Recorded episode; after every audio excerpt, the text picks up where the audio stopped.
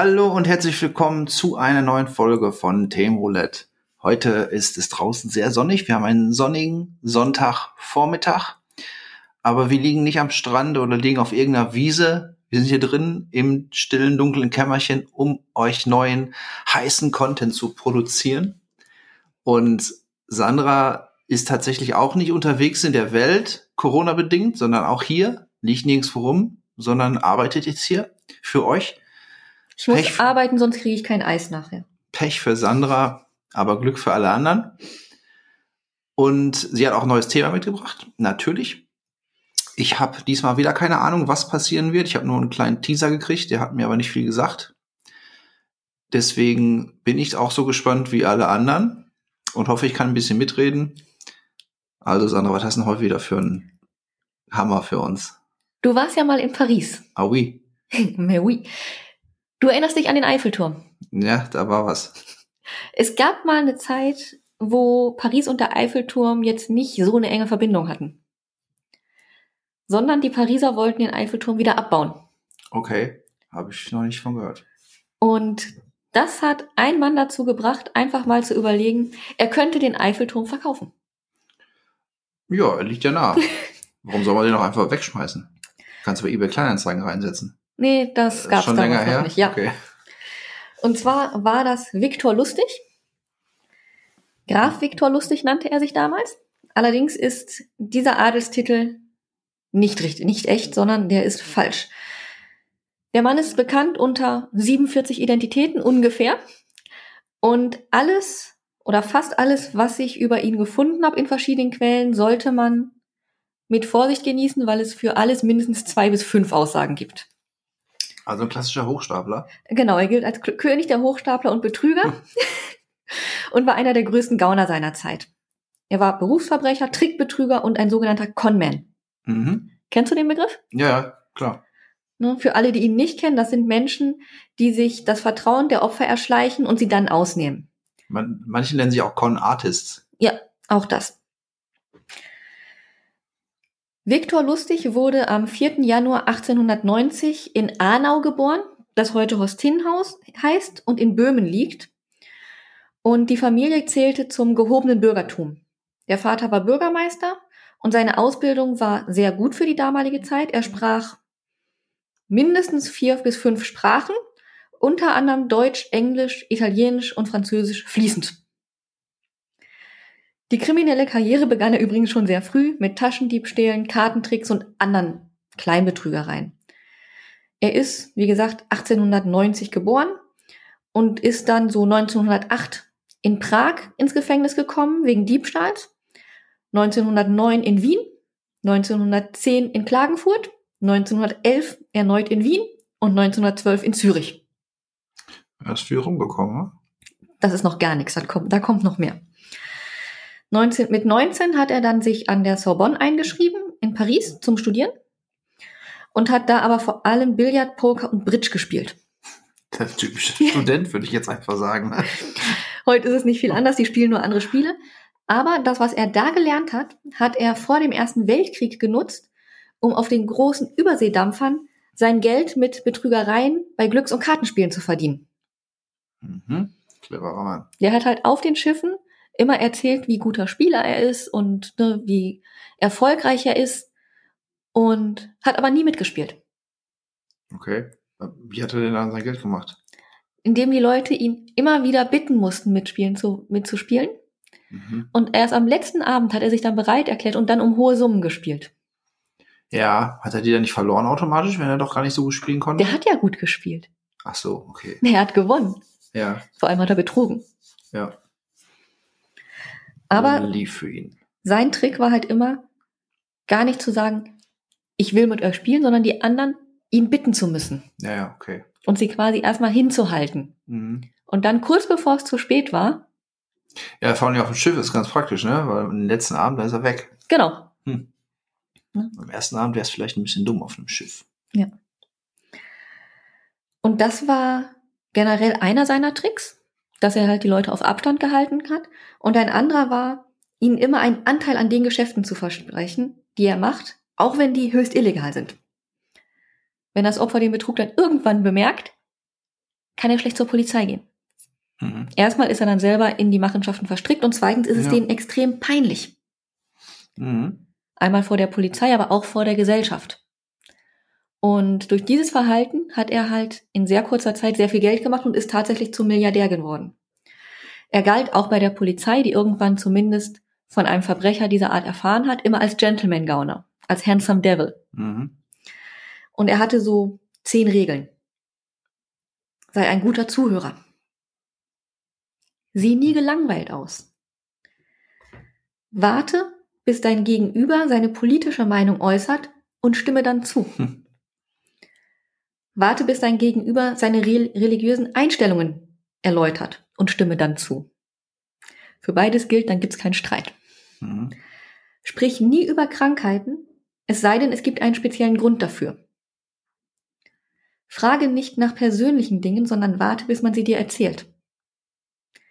Gib nicht mit deiner Macht und deinem Einfluss an, sondern lass deine Relevanz für sich sprechen. Sei immer gut angezogen und betrink dich nicht. Mhm. Betrunken hätte er wahrscheinlich auch die Hälfte von dem, was vorher war, alles wieder vergessen. Ja. Er hat sich häufig als Graf, als Adeliger, häufig als Europäer ausgegeben. Und immer wenn er auch gefragt, ja Europäer. genau, wenn er gefragt wurde, wo sein Geld herkommt, Mhm. hat er gerne auch, wenn er schnell Geld brauchte, das rumänische Kästchen vorgezeigt. Okay, was ist das? Das war ein kleines Mahagonikästchen Mhm. mit diversen Walzen und Schlitzen und alles. Mhm. Und damit konnte man Geld duplizieren. Aha. Du legst einen Geldschein rein Ja. und musst dann circa sechs Stunden warten, dass die chemische Reaktion funktioniert. Aha. Und dann hast du diesen Geldschein doppelt. Also es funktionierte wirklich oder war ein Trick? Er hat das gezeigt Ja. und das funktionierte wirklich. Dafür hat er zwei Scheine mit ähnlicher Seriennummer genommen, Mhm. den einen gefälscht Mhm. und er konnte halt auch demonstrieren, ne, ich lege das rein, ne, wir gehen dann irgendwie kurz raus, ne, wir Mhm. gehen essen oder weiß der Geier was, in eine Mhm. Theatervorstellung und wenn wir wiederkommen, liegen da zwei identische Scheine mit der identischen Seriennummer. Mhm. Alle wollten dieses Kästchen haben, mit denen er das gemacht hat. Ja. Weil das hat er zum Beispiel gemacht, wenn er schnell Geld brauchte, weil es halt relativ zügig ging. Mhm. Und alle wollten dieses Kästchen haben. Dann, Hat er das Kästchen erfunden? Woher kam's? wo es herkommt, ist nicht bekannt. Aha. Ist seriös. Mhm. Aber er wollte das natürlich nicht verkaufen. Das war ja seine Einnahmequelle. Mhm. Das heißt, auch da hat er sich wieder sehr lange bitten lassen und so den Preis in die Höhe getrieben. Mhm. Und oft lag der Preis für das Gerät dann so bei 40.000 Dollar. Ja, das ist eine Stange Geld für damals, ne? Ja, das wären heute so 500.000 Dollar. Nicht mehr? Nee, Okay. Ich hätte jetzt mit wesentlich mehr nee. gerechnet. weil damit musste er In ja, welchem Jahr sind wir denn jetzt mittlerweile? wir sind so um die 1923, 24. Ja. Ist ja gut, dass er nicht auf der Titanic gespielt hat, ne? Ne? Weil er musste ja für den Verlust seiner Einnahmequelle entschädigt werden. Mhm. Wenn ich jetzt die Namen von irgendwelchen Opfern von ihm nenne, muss man immer vorsichtig sein, weil ein und das gleiche Opfer teilweise in unterschiedlichen Quellen unterschiedlich benannt wird. Mhm. Weil das damals üblich war, um die Opfer zu schützen. Ja. Das heißt, auch da ist nicht ganz klar, ob die Namen stimmen oder nicht.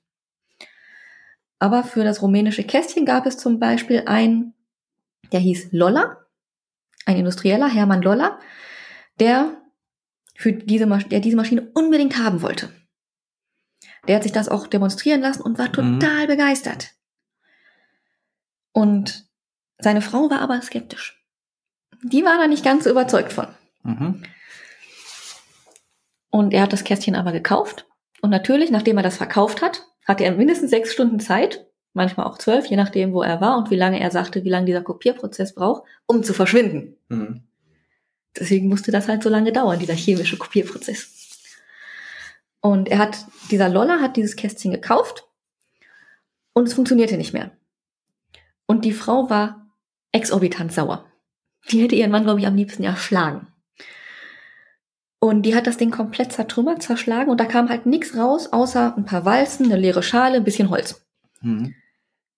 Und das Einzige, was der Industrielle dazu sagte, ist, anstatt zu sagen, scheiße, ich habe mich übers Ohr hauen zu lassen, ich glaube, dann sind die Chemikalien eingetrocknet. Hm. Weil das ist die Art Opfer, die er sich rausgesucht hat. Ja. Er hatte halt eine sehr gute Menschenkenntnis. Er hat sich immer sehr viel Zeit genommen, wenn er irgendwas gemacht hat, um die passenden Opfer rauszusuchen, auch für den Eiffelturm später. Mhm.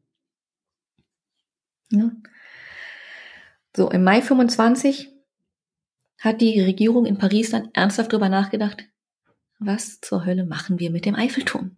Warum wollten sie loswerden? Der Eiffelturm wurde ja für die Weltausstellung in Paris gebaut. Mhm. Das war 1887 wurde der gebaut und 1889 war er fertig.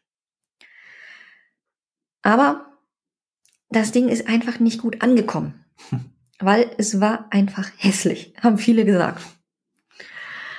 Und das Ding besteht einfach aus jede Menge Metall, 10.000 Tonnen. Mhm. Und die Pariser sagen, es ist teuer, weil es alle paar Jahre neu gestrichen werden muss. Das war erst grün. Jetzt ist es aktuell eine Farbe, die tatsächlich auch Eiffelturmbraun heißt. Also Mhm. die Farbe heißt tatsächlich so. Und sollte nach 20 Jahren wirklich wieder abgebaut werden, so 1909. Darüber waren wir ja schon lange hinaus, 1925. Und die Pariser sagten, nee, wir wollen das nicht. Das Ding sieht aus wie eine ausgehungerte Pyramide, das ist ekelerregend, das ist ein Desaster. Die wollten das nicht. Ja, die Franzosen sind manchmal ein bisschen speziell. Ja, und deswegen haben die halt gesagt, wir bauen das wieder ab. Mhm. Der Grund, warum es übrigens heute noch steht, ist, dass es lange Zeit das höchste Gebäude der Welt war, bis 1930. Dann kam das Chrysler Building. Und dass da drauf Funkantennen stehen. Mhm. Deswegen steht es überhaupt noch. Ja, es gibt ja so gewisse Verschwörungstheorien, dass das Keine Funkantennen sind. ja, irgendwie als Raketenbasis gedacht war. So ein Quatsch. Ja. Nein, aber deswegen ist es halt noch stehen geblieben. Mhm. Aber 25 war halt wirklich okay. Wir denken drüber nach, das Ding abzureißen, anstatt es zu reparieren. Das Reparieren ist zu teuer. Da wollte sich der Viktor das in den Garten stellen. Ja, der hat erstmal die Zeitungsmeldung gelesen und gedacht, okay, ich kann das Ding an Schrotthändler verkaufen. Mhm. Hat sich im Hotel am Place de la Concorde angemietet. Das war damals eine sehr teure Adresse und ist es heute noch. Hat sich als stellvertretender Direktor des Post- und Telegrafenministerium Ministerium ausgegeben und Briefpapier besorgt. Und hat dann halt so ein halbes Dutzend Schrotthändler aus Paris angeschrieben und gesagt, so, wir wollen das Ding verkaufen. Ihr könnt das kaufen. Wir versteigern das Metall. Aber ihr dürft mit niemandem drüber reden. Mhm. Ja, wo, wo das herkommt, oder? Erstmal dürft ihr überhaupt nicht drüber reden, dass das verkauft werden soll. Erst wenn alles unter Dach und Fach ist, Okay. dann dürft ihr das öffentlich machen. Wenn es in der Zeitung steht, dann dürft ihr drüber reden. Mhm. Und dann, die kamen auch alle, haben sich das auch angeguckt. Und die haben sich im Nobel Hotel getroffen, haben sich den Vortrag angehört. Der hat die auch zum Eiffelturm gebracht, hat denen eine Führung gegeben, die konnten sich das Material angucken. Und das hat viele auch davon überzeugt, dass das echt war. Mhm. Und er sagte, okay, jetzt wo ihr alles gesehen habt, erwarte ich bis morgen eure Gebote. Und das höchste Gebot kriegt den Zuschlag. Das war jetzt nicht ganz die Wahrheit, weil er hatte sich während der Zeit halt schon überlegt, wer den Zuschlag kriegen soll, egal wie hoch das Gebot so, ist. okay. Nämlich ein gewisser André Poisson. Das war ein Schrotthändler aus der unteren Schicht, Mhm. der aber unbedingt in die Oberschicht wollte und sehr unsicher war wegen seiner Herkunft. Mhm. Der wollte aber unbedingt höher. Und vom Verkauf oder vom Kauf des Eiffelturms hat er sich halt einen Aufstieg in die Pariser Gesellschaft erhofft. Und deswegen dachte er, das ist genau der Mann, der da auch mitmacht. Die Frau, mal wieder, war nicht ganz so überzeugt davon, dass das alles stimmt. Deswegen gab es noch ein zweites Treffen mit Poisson und Lustig. Und da hatte Lustig dann auch gesagt, ja, das ist alles ganz toll, ne, aber wissen Sie, so als Beamter, da hat man ja auch nicht so viel Geld und gerade in der jetzigen Zeit. Und er hat dann wirklich nach einer Bestechung gefragt. Der hat nicht gesagt, ich gehe mit dem Preis runter, sondern wollte Mhm. zusätzlich noch Bestechungsgeld. Mhm. Und das hat den Schrotthändler davon überzeugt, dass die ganze Aktion echt ist. Hm. Weil Bestechung war zu der Zeit nicht unüblich. Ja. Und wenn es nicht echt wäre, würden die ja nicht mehr Geld verlangen, sondern weniger. Mhm. Hm. Also, ähm, Paris wollte die Tour verkaufen. Nein, Paris hat drüber nachgedacht, das Ding abzureißen. Abzureißen, okay. Ja, aber war das bis jetzt noch alles so illegal? Ja, Im Grunde hätte ja der lustig das Ding dann einfach abreißen können für Paris und vertickt den Turm. Dafür hätte er aber Geld in die Hand nehmen müssen, um es von Paris zu kaufen. Ja, ja, okay. Hätte er, gut, hätte er ganz äh, legal machen können. Ja, aber das wollte er ja nicht. Ja, okay. Hm? Er hat sich dann also mit Poisson getroffen, hat das Geld von ihm gekriegt und gesagt, nächste Woche steht alles in der Zeitung Mhm. und dann kannst du den Deal auch öffentlich machen. Mhm. Und hat sich dann mit dem Geld nach Wien abgesetzt. Hm. Und hat jeden Tag Zeitung gelesen und nichts stand in der Zeitung über den Verkauf des Eiffelturms. Mhm. Weil Poisson sich auch nicht getraut hat, damit an die Öffentlichkeit zu gehen oder zur Polizei, weil er Mhm. sich geschämt hat, dass Mhm. er jemandem so auf den Leim gegangen ist. Ja, er wollte ja auch noch aufsteigen. In Genau. Society. Deswegen hat er sich Poisson ausgesucht. Ja. Also dachte ich lustig, das lief ja super. Mhm. Was ist das Beste, was du machen kannst? Jetzt danach noch? Mhm. Wir gleich nochmal abziehen mit dem Ja. anderen? Genau. hat er wirklich versucht. Mhm. Das ist aber aufgeflogen. Ah. Und bevor der Deal dann über die Bühne gegangen ist, wurde das halt der Polizei gemeldet und dann musste er tatsächlich fliehen. Mhm. Also den Eiffelturm zweimal zu verkaufen war nicht so intelligent. Mhm. Er ist dann in die USA geflohen und hat da weiterhin lauter krumme Geschäfte gemacht. Unter anderem hat er eine Fake-Firma gegründet mit Kollegen und hat sich nach dem Börsencrash 50.000 Dollar Staatshilfen erschlichen in Liberty Bonds Mhm. und ist später zu einem Banker, der eine Farm verkaufen sollte. Die Marston Farm. Mhm. Die Marston Farm war ein total runtergekommenes Teil, das irgendwie seit Jahren keiner kaufen wollte. Also auch weit unter Marktwert, das Ding ging einfach nicht weg. Hatte eine schlechte Geschichte, keiner wollte es haben. Und er ist zu dem Banker und sagte, ja, ich bin halt ein europäischer Adliger. und naja, also ich habe halt schon einen Teil meines Hinterland. verloren. Im letzten Hinterland der USA. So, ich bin zufällig gelandet als Hm, Ich habe halt schon einen Teil meines Ja. Geldes verloren in Europa. Mhm. Aber meine Familie und ich, wir wollen halt hier gerne wieder zu Wohlstand kommen Mhm. und wir würden halt gerne dieses Farmland kaufen. Und der Banker sofort, oh, ein Käufer für diese Farm. Ja. Keiner will das Ding haben, aber er will das haben. Mhm. Hat auch das Gespräch geführt, hat ihm dann alles erklärt, auch die Geschichte der Farm und warum die bisher so schlecht verkäuflich war. Mhm. Das hat ihn jetzt gar nicht interessiert. Er sagte, okay, ich nehme die Farm. Mhm. Hat auch mehr Geld geboten, als er müsste. Mhm. Und hat gesagt, hier, ich habe das Geld in Bar dabei. Hat einen Koffer dabei gehabt mit dem Bargeld. Mhm. Mhm. Der Banker, ding, ding, ding, ding, ding. Alles super. Mhm. Mache ich sofort fertig. Mach die Urkunde fertig. Alles gut. Das heißt, Lustig ist jetzt im Besitz einer Farm. Mhm. Und dann sagte er, Die hat er wirklich gekauft, also mit echtem Geld. Das war kein. er hat sie gekauft, von echtem Geld redet keiner. Ja, aber er hatte, ja, was er hatte denn dem Banker gegeben? Kommen wir noch drauf? Und dann sagte er, weißt du, du kannst mir noch einen Gefallen tun. Mhm. Ich habe hier noch einen ganzen Koffer voller Liberty Bonds. Mhm. Jetzt kannst du mir bestimmt helfen, dass ich die über deine Bank wieder in Bargeld umwandle.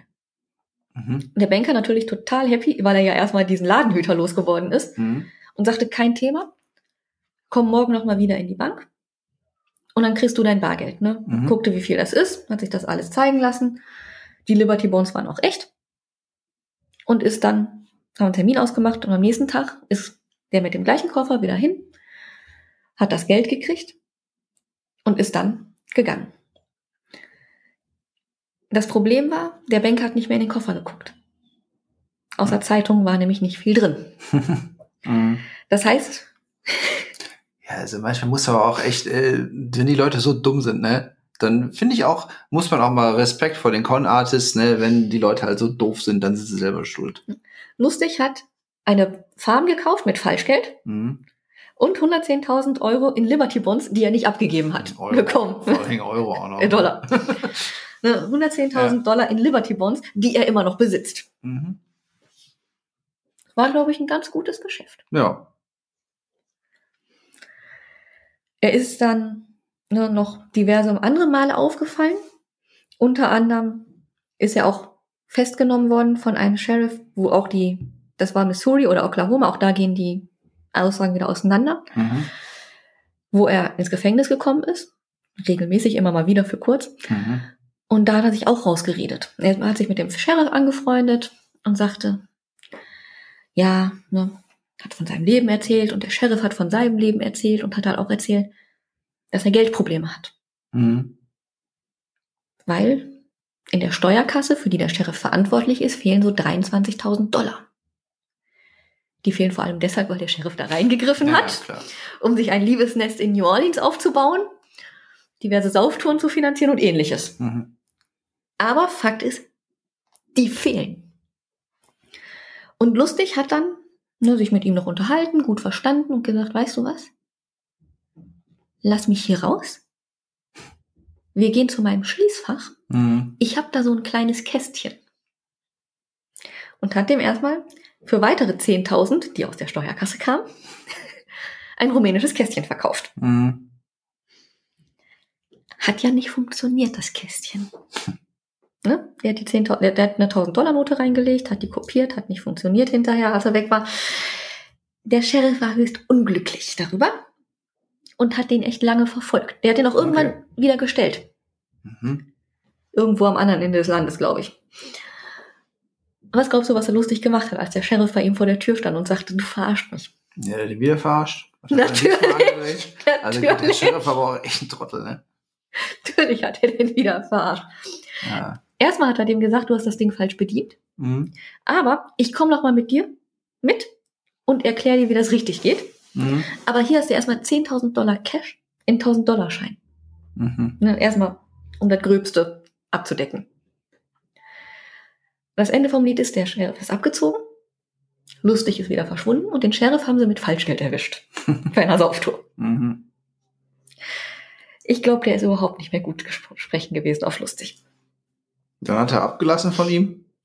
Ja, erstmal. Der war ja selber im Knast Ja. mit dem Falschgeld. Also, was soll er noch tun? Mhm. Ja, stimmt schon. Trottel. Ich, bin momentan gar nicht mal so gegen lustig, sondern einfach, wenn die alle so dumm sind, die Leute, der war schuld. Lustig hat sich übrigens auch mit einem Chefmann, äh, mit einem Geschäftsmann in Chicago angelegt. Mhm, Mit Al Capone. Ja, war klar. Und dann, ist- da ist er noch lebendig rausgekommen. Was der hat sich, Mit einem Geschäftsmann vor allen Dingen. ja, ja. Ja. Ähm, und zwar hat er das wohl wahrscheinlich nur gemacht, um zu beweisen, dass er es kann. Mhm. Weil er hat sich von Al Capone 50.000 Dollar geliehen Mhm. und gesagt, die kann ich dir in 60 Tagen verdoppeln. Mhm. Hat das Geld ne, nach Diskussion und allem gekriegt, ins Bankschließfach gelegt und nichts damit getan. Mhm. Und nach 60 Tagen ist er wieder zu Capone und hat gesagt, hör mal, das Geschäft, was ich, hat, was ich hatte, hat sich zerschlagen. Das ist nicht so gelaufen, wie ich wollte. Aber Mhm. hier ist dein Geld wieder. Ja. Und weil Capone ja entweder damit gerechnet hat, 100.000 zu kriegen oder gar nichts, Mhm. war er so begeistert von der Ehrlichkeit Okay. von Lustig, dass er ihm, ja, 1000 oder 5000, da gehen die Meinungen auch auseinander, gegeben hat. Ah, okay. Äh, ja, gut, riskantes Geschäft vom Herrn Lustig. Und er stand dann fortan unter dem Schutz von Capone, was ihm ja auch noch zugute kommt. Mhm. Ja, okay. Das ist alles so historisch belegt. So, ja, also ein Großteil davon ist historisch Okay. belegt, aber schwierig dann zuzuordnen, Ja. ne, weil die Namen halt immer wieder ändern. Ja, ob er jetzt Al Capone war oder äh, Nee. John Smith auch um die Ecke. Also. Al Capone schon, aber Okay, halt, welch, ob das, welcher Sheriff das jetzt war oder Ach so, welcher mhm. Geschäftsmann, Mhm. das ist halt nicht ganz klar. Er hat sich dann auch irgendwann mal mit einer Schauspielerin eingelassen. Er dachte, na, die kann hilfreich sein. Eine Mhm. relativ unbekannte, ambitionierte Schauspielerin, ist mit der nach Havanna geflogen. Mhm. Hat sich halt als Produzent ausgegeben, sagt, wir fliegen jetzt nach Havanna. Und hat sich da dann sein nächstes Opfer gesucht. Mhm. Das war auch ein Geschäftsmann, der aber von, mit dem, was er machte, schon lange nicht mehr so glücklich war und eigentlich was Neues machen wollte, aber noch nicht so wusste. Er hatte schon immer so Ambitionen zum Thema Theater, aber sagte, ja, ne, ich kriegte halt auch keinen Fuß in die Tür. Den hat er irgendwann an einer Bar kennengelernt, im Hotel, weiß der Geier, wo der die Leute mal kennenlernt. Meistens sitzt Mhm. er halt den ganzen Tag auch in der Lobby und spricht mit Leuten, beobachtet Leute. Und mit dem hat er sich dann halt unterhalten. Und der Geschäftsmann interessierte sich halt für das neue Stück, was der Produzent lustig gerne mit dieser Schauspielerin produzieren wollte. Mhm. Und sagte, er wäre da ja total gerne bei. Und sagte lustig, ja, aber momentan gibt's halt Probleme, wir müssen das Stück noch finanzieren. Klar. Und er wollte aber das Geld von dem Geschäftsmann auch erstmal nicht annehmen. Wie immer. Mhm. Ja. Sondern sagte, ja gut, irgendwann, so nach zwei, drei Wochen, nachdem die sich dann unterhalten haben und alles, vielleicht nehme ich dein Geld doch an, aber erst, wenn ich selber die gleiche Summe auch aufgebracht habe. Und die haben sich dann verabredet, so in zwei, drei Wochen in Amerika wiederzutreffen. Haben sie auch gemacht, jeder, und beide hatten so 43.000 Dollar. Mhm. Und er hat das Geld dann genommen und gesagt, so in drei, vier Monaten ist in New York Premiere. Wir treffen uns dann wieder. Mhm. Das Treffen ist nicht zustande gekommen. Es gab wahrscheinlich auch keine Premiere in New York. Nein, es gab keine Premiere in New York. Aber dieser War seine, es Geschäftsmann, war seine Schauspielerfreundin da eingeweiht oder? Oh. aber der Geschäftsmann war auch einer der wenigen, der später zur Polizei gegangen ist und Mhm. ausgesagt hat. Weil der auch so angepisst war, dass jemand seinen Traum kaputt gemacht hat, dass er das nicht lustig fand. In den 30er Jahren war Lust, hat Lustig dann wirklich aktiv fast nur noch als Geldfälscher gearbeitet. So in der Weltwirtschaftskrise. Da kam ein ganzer Schwung gefälschter Dollarnoten auf den Markt. Und man Mhm. geht davon aus, dass ungefähr die Hälfte aus dem Bereich um Lustig und seinen Mitarbeitern kam. Mhm. Und zwar in einem Monat so 100.000 Blüten registriert. Das sind, ist schon nicht wenig. Ja, ich denke mal schon. Also er hätte schon ein richtiges Business aufgezogen mit Mit- Mitarbeitern und allen drum und dran. Ja, der hatte auch seine Partner. Mhm. Das Problem war halt nur, dass die Weltwirtschaft oder US-Wirtschaft ja durch die ähm, Prohibition und alles sowieso und den Mhm. Börsencrash am Boden lag und das Ganze tatsächlich wirtschaftsgefährdend war. Deswegen haben die tatsächlich eine Taskforce gegründet und den wirklich gejagt mal. Mhm. Und er wurde auch am 5. Dezember 35 angeklagt, zusammen mit William Watts, der halt mit ihm auch die Fälschung gemacht hat, und zu 20 Jahren Alcatraz verdonnert. Mhm.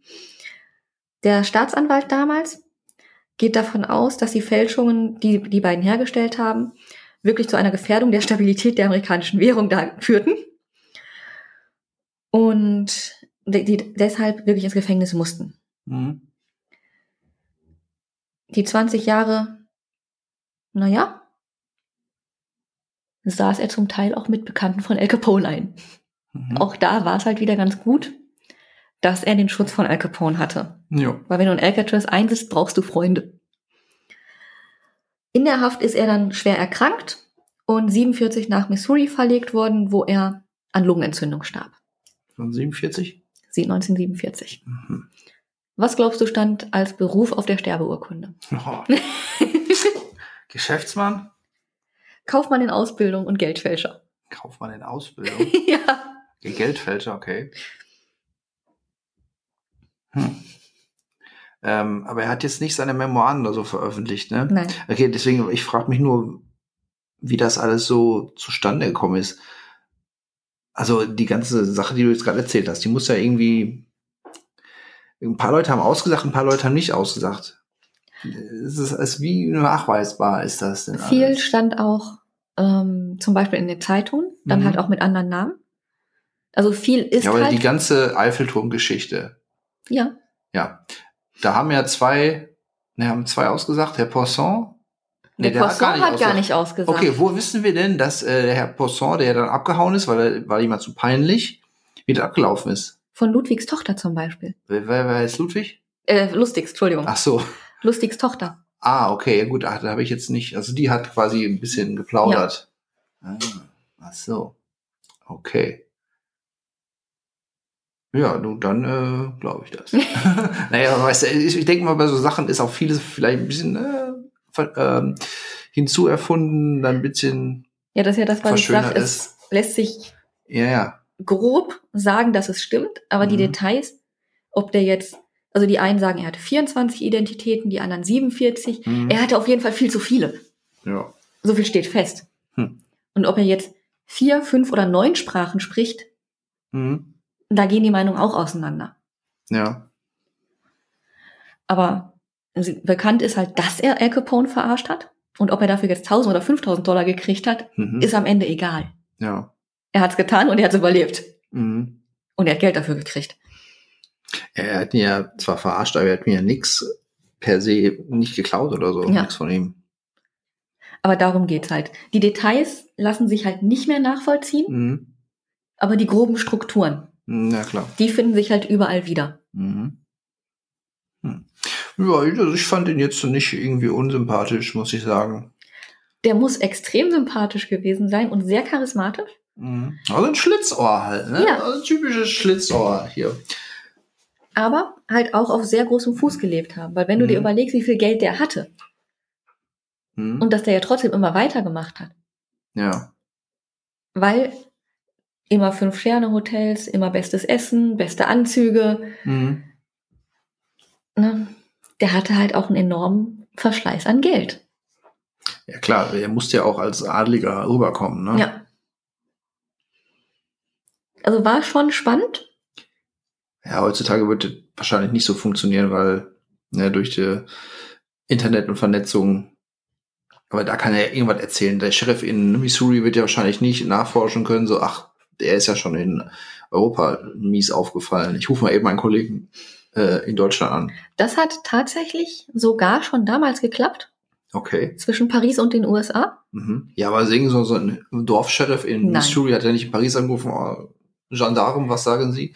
Nein, er ist nur mehrmals auch zwischen Paris und den USA lustig. gependelt. Wenn er halt irgendwie da gesucht wurde, Mhm. ist er zurück und wieder hin. Ja. Und er hat sich irgendwann in Paris als Mitarbeiter der Band, der Gang von Al Capone ausgegeben und Mhm. gesagt, ich will hier gar nichts machen. Ne? Mhm. Ich habe gar nicht vor, hier irgendetwas zu tun. Und die haben dann tatsächlich in Amerika angerufen Mhm. und festgestellt, der verarscht uns. Wir haben ja so einen Typen, der, der sagt, der ist hier ein Mhm. Kumpel von Al Capone. Stimmt das?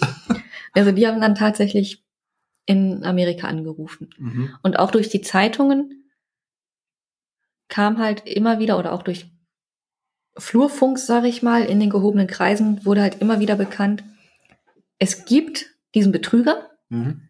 Aber wer das war und was der genau gemacht hat, das halt dann immer nur zur Hälfte. Mhm. Jetzt ist die, jetzt ist die spannende Frage. Also, wie bist du auf lustig gekommen? Und jetzt kommt meine Hypothese. Achtung. Okay, seine Tochter kannst du nicht sein, aber Nein. vielleicht seine Enkelin. Nein, Da will ich jetzt auch sagen, klar. Hast du nicht auch so ein ungarisches, nee, rumänisches Kästchen zu Hause? Ich meine, ich habe da doch sowas gesehen. Im Schrank, so ein braunes Kästchen, nicht? ich habe da zwei braune Kästchen, aber da sind keine Walzen und keine Knöpfe dran. Okay, also du hast ja, so, wie bist du darauf gekommen?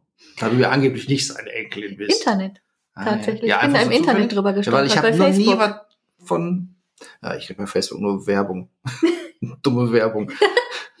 ähm, okay. Weil ich habe, wie gesagt, von dem noch nie was gehört. Aus deiner Geschichte, den Eiffelturm kennt man halt und Capone kennt man halt. Und äh, Betrüger kennt man ja auch im Grunde.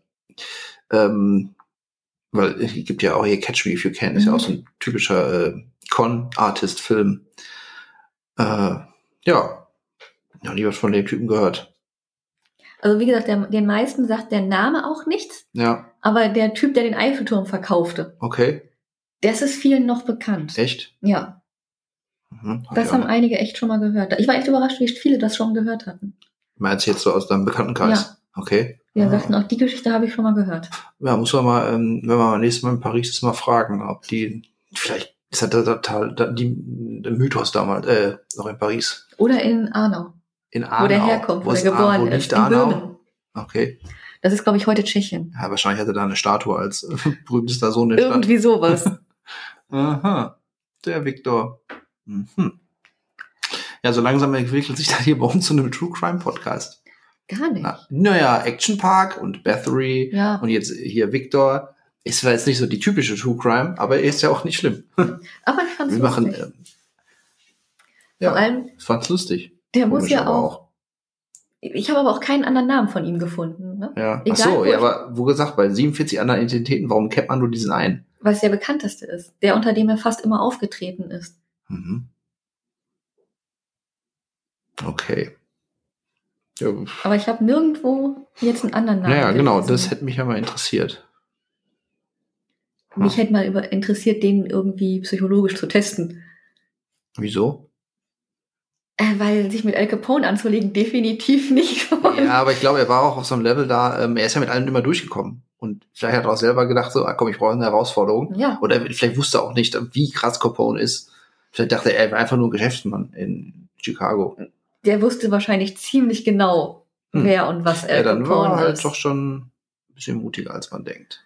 Deswegen. War Al Capone war das nach dem Sheriff in Missouri? Ja, ne? Ja. Okay, ja. Vielleicht hat er gedacht, der ist genauso ein Trottel wie der Sheriff. Entschuldigung, aber der Sheriff ist für mich auch echt der dümmste von allen. Der, den finde ich noch dümmer als den, als den Geschäftsmann, der das rumänische Kästchen gekauft hat, den Lolla, Der Lola. Mhm. der einfach nur sagt, die Chemie ist eingetrocknet. Mhm. Hm, gut, gut. Weil der hat sich halt häufig Neureiche ausgesucht, die Ja. vor, vor lauter Geld nicht wissen, wohin damit. Mhm. Und wenig Menschen, die sich wirklich mit Geldanlagen auskannten zu der Zeit. Mhm. Ja gut, dann ähm, gut, dann kann so ein Sheriff vielleicht noch niemals was dafür, so ein Hinter Hinterwald-Sheriff da in Missouri irgendwo am Arsch der Welt. Aber die ganzen Industriellen sollten vielleicht noch ein bisschen cleverer sein. Und nicht nur ihre Frauen, die mal ein bisschen durchblicken. Tja, Aber ja, vielleicht hat der lustig halt, war wirklich so charmant und eloquent und gut angezogen, vor allen Dingen, auch Mhm. sehr wichtig und nicht besoffen, ähm, dass es gewirkt hat. Der ist auch, bevor er nach Alcatraz gekommen ist, in Manhattan aus dem Gefängnis ausgebrochen, das als ausbruchssicher galt. Ach so, er ist da rausgekommen. Ja, ja, Ah, mit zusammengeknoteten Bettlaken. okay. Also Sehr Ganz klassisch, ja. klassisch Da war noch keine Gitter so vom Fenster. Ja. ist er rausgekommen, hat sich dann wirklich nach unten abgeseilt Mhm. und dann, als er unten war, erstmal angefangen quasi als ähm, Scheibenwischer hier an den Autos die Scheiben sauber zu machen Ja. und ist dann erst abgehauen. Aha. Also er hat bevor, er ist da quasi an die Bu äh, Er ist, ist erst einmal zu den Autos, hat da dann sich unter die Leute gemischt ja, und hat angefangen, die Scheiben sauber zu machen und hat geguckt, ob ihm jemand folgt. okay. Ja. Und ist dann erst losgerannt. Oh, okay. Sagt man zumindest so. Ja. Ja. Ja. Wirklich nicht mehr rausgekommen ist er halt aus Alcatraz. Wie, aus Alcatraz ist er da rausgekommen? Ja, ne, Du hast doch gerade gesagt, er hat sich mit den Bettlaken abgeseilt. nein, das war in Manhattan. Ach, ich dachte, das war Alcatraz. Nein. In Alcatraz ist er doch nach Missouri verlegt worden und da dann verstorben mit der Lungenentzündung. Ach so. Ja, ich, dann, ich meine, du hast gerade gesagt, er ist aus Alcatraz Nein, aus. Manhattan. Ach so. Okay. In Alcatraz musste er wirklich Lungenentzündung kriegen und sterben. Mhm. Na gut. Okay, weil dachte, dachte, das dachte ich, wäre schon nochmal ein Next Level gewesen, wenn er auch Nein. noch aus Alcatraz abgehauen wäre. Nein, Oh, da konnten sie ihn wirklich drin halten. okay. Hm. Ja, Du so war brauchst aber wirklich viel, viel Selbstvertrauen dafür. Ja, natürlich. Sicheres Auftreten bei absoluter Ahnungslosigkeit. Mhm. Und du musst dir halt wirklich Zeit nehmen. Wenn du halt irgendwas Ja, vorbereitest, du kannst nicht einfach sagen, so, ich fahre jetzt nach Paris Mhm. oder sonst wohin und mach das, sondern der hat sich wirklich ohne Plan irgendwo hinbegeben und geguckt, wie er da irgendeinen Plan entwickeln kann. Mhm. Ja. Der Viktor. Mhm. Interessant. Und noch irgendwelche Infos, die wichtig wären? Nö. Pferdewetten hat er auch noch gefälscht, aber. Ja, komm, da machen wir so nebenbei. ja. Wobei das auch im großen Stil selbstverständlich. Ja. Hm. Der Viktor, ja, wenn jetzt irgendwann mal, keine Ahnung, ein Film über Viktor lustig gemacht wird oder ein Buch geschrieben wird. Es gibt einen Film. Allerdings keine Doku, sondern einen Film, der mehr oder weniger an seinem Leben angelehnt ist. Mhm. Ähm, oh, Viktor der Eiffelturm und ich, keine Ahnung. Viktor der Eiffelturm, Moment, Keine da Ahnung, lief, läuft auf Netflix. Echt, Viktor der Eiffelturm. Ja, ich habe ihn aber nicht gesehen. ah, okay. Viktor der Eiffelturm nicht. Okay, dann ist bestimmt auf, im Original klingt der bestimmt ein bisschen besser. Ich habe keine Ahnung mehr, wie der Titel hieß. Da geht's aber auch irgendwie um ein Quartett, also um vier Leute. Mhm. Und er ist halt einer davon. Okay. Irgendwie zwei Frauen, zwei Männer. Ich hatte nur die Beschreibung gelesen. Ja, ja, es ist wahrscheinlich jetzt nicht hundertprozentig akkurat. aber- Wahrscheinlich eher so gar nicht. Ja. Hm, klingt auch eher amüsant. Definitiv. Ja, aber ist ja generell, fand ich, fand ich es jetzt auch sehr amüsant. Den Namen fand ich schon sehr passend gewählt. Für, da- dafür, dass wir jetzt wieder eine True Crime äh, Geschichte hatten, haben wir diesmal auch wieder wesen, also wenig Tote. Gar gut. keine. Er war Gentleman. Ja, es war diesmal sehr unblutig alles. Er hatte keine Waffe, er Ja. hat niemanden bedroht. Er hat, Capone hat ihn auch kein, kein Bein oder so amputiert oder den Nein. Kopf eingeschlagen. würde man das Ah. mit so einem ehrlichen Menschen tun? Hm. Der Sheriff hätte ihn bestimmt gerne. Ja, Eben. aber auch der hat sich wieder bequatschen lassen. Ja. Nicht kein Happy End für jeden, würde ich sagen. Nein. Nur für seine Urenkelin, die hier gerade neben mir sitzt. Nee, das war's zu Viktor lustig. Okay. Ja, dann hoffe ich mal, ihr hattet alle Spaß und wart ein bisschen entertained von dieser interessanten Geschichte. Immer dran denken, Selbstvertrauen bringt einen weiter. Mhm. Und wenn man das nächste Mal zum Eiffelturm äh, fährt und sich ihn anguckt, dann denkt man wahrscheinlich automatisch an lustig. Oder wenn man halt mal Alcatraz besucht. Ja. Alles klar. Weißt du übrigens, warum der Eiffelturm Eiffelturm heißt? Oh, boah, ja, ey. Ich, ich glaube, ich wusste es mal. Ich, ich war noch mal in Frankreich, ihr Schule austauschen und so. Ist ja der Tour de Fell. Warum? Ja. Warum noch mal? Sag mir bitte. Verrat's mir. Es ist, ähm, Entschuldigung. Kannst du noch mal ein bisschen klugscheißen hier? Ich will nicht klug scheißen. Ja, doch, wir wollen es ja wissen. Nein, der ist nach dem geistigen Vater benannt, der halt den Eiffelturm entworfen hat. Und nicht nach dem. Architekten. Okay, also nach dem Typen, der den Eiffelturm quasi erfunden hat. Genau. Ah, okay. Ich habe jetzt mit was Spektakulärem gerechnet. Nö, also Alexandre Monsieur Gustave Eiffel. Eiffel und der Ah. Architekt war Steven Sauvestre. Mhm. Ja, Silvestre Turm hätte jetzt auch doof geklingt. Geklungen. Geklingt. Klingt. Das ist total geklingt. Gut, dass ich kein Con-Artist bin. So bin ich total durchgefallen jetzt. Kommt auf deine Zielgruppe an. Ja, stimmt. Ich wüsste da so ein paar. Ne? Ja, gut. Haben wir was gelernt? So, wenn ihr noch mehr ähm, lustige True Crime Podcasts hören wollt, die Sandra für euch recherchiert, könnt ihr das uns gerne sagen. Und wenn wir auch weiter auf ihre Identität eingehen wollen und da vielleicht ein paar Mysterien lüften, sagt Bescheid. Ansonsten bis nächste Mal. Oder hast du noch ein paar letzte Worte? Nö. Gut, dann danke ich für dein Thema. Und wir werden jetzt, ähm, Eis essen. ja, das hättest du gerne, ne? Und tschüss. Tschüss.